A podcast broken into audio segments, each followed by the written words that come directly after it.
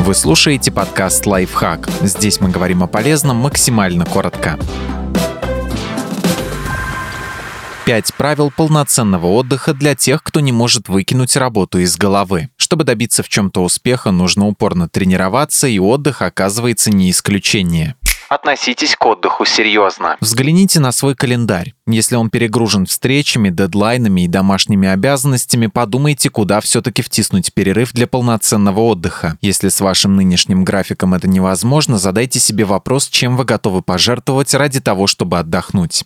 Обозначьте границы. Не стоит пытаться отдыхать и работать одновременно. Если вы будете отвечать на письма по электронной почте, сидя на детской площадке, то не сможете ни нормально сформулировать ответ, ни как следует приглядеть за ребенком. Строгие границы между работой и личной жизнью повысят отдачу от вложенных усилий в обеих сферах.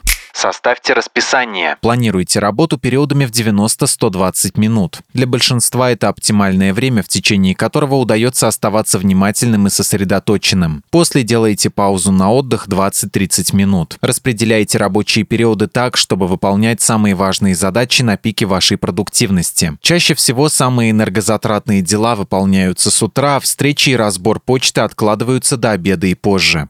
Вспомните о хобби. Ощущение, что вы отдыхаете активно, а не пассивно, поможет полноценно перезагрузиться. Многие предприниматели и обладатели Нобелевской премии увлекались сложными вещами, которые требуют времени и сил, например, скалолазанием, рисованием или музыкой. Что бы вы ни выбрали, хобби должно занимать все ваши мысли и дарить такое же удовлетворение, как и работа.